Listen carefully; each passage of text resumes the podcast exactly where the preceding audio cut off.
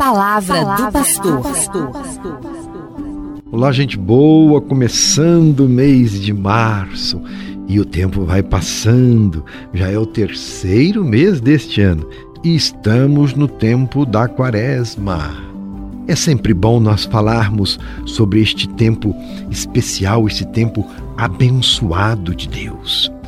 Quaresma, meu irmão, minha irmã, é período que prepara a atualização da Páscoa do Senhor e da nossa Páscoa. Sim, a Páscoa de Jesus, porque Jesus ressuscita, e da nossa Páscoa, nós também queremos ressuscitar. Por primeiro Jesus ressuscitou, e aqueles que se unem a Ele ressuscitarão também.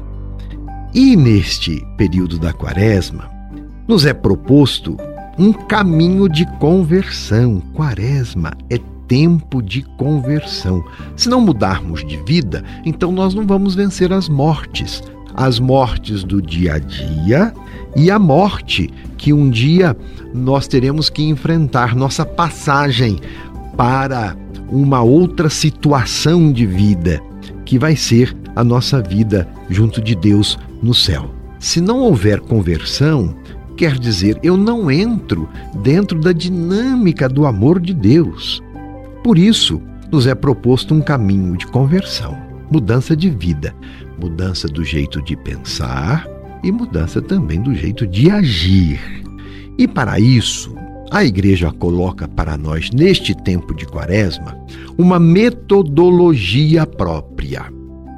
Nós vamos seguir um caminho, com um método, para nos ajudar neste esforço de conversão, porque cá entre nós não é fácil mudar de vida, é? Não é. Não é fácil nós mudarmos a estrutura do nosso pensar e muito menos o jeito do nosso agir. Nós temos cabeça dura e coração de pedra, não é verdade? Então, a metodologia que a igreja propõe: caridade, jejum e oração.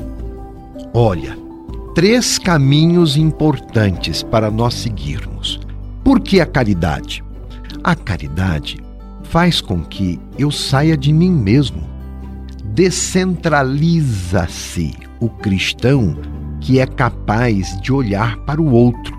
Sai de si e olha para o outro. O amor só acontece nessa dimensão de abertura. Se eu ficar fechado dentro de mim mesmo, eu não consigo amar eu não me abro para o outro. Caridade é para isso, para que eu exercite o amor de perceber o outro, de dar a importância que o outro merece, de considerá-lo na sua dignidade.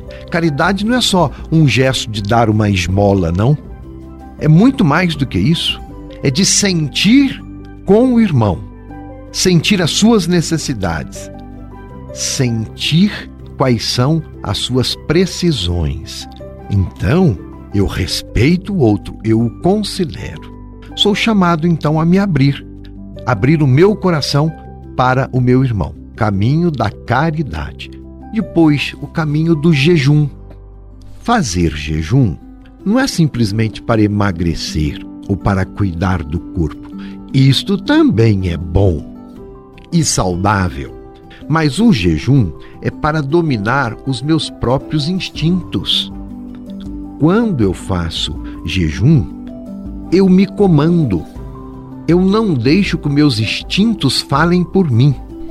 Eu sou capaz de me dirigir, de me controlar, de impor limites para mim.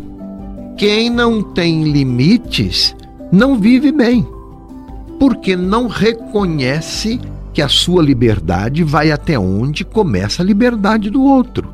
Então, fazer jejum é se impor limites, justamente para fazer um bom exame de consciência e saber: eu estou vivendo de acordo com como Deus quer? Ou estou vivendo simplesmente dando vazão às minhas vontades? Por isso eu faço jejum.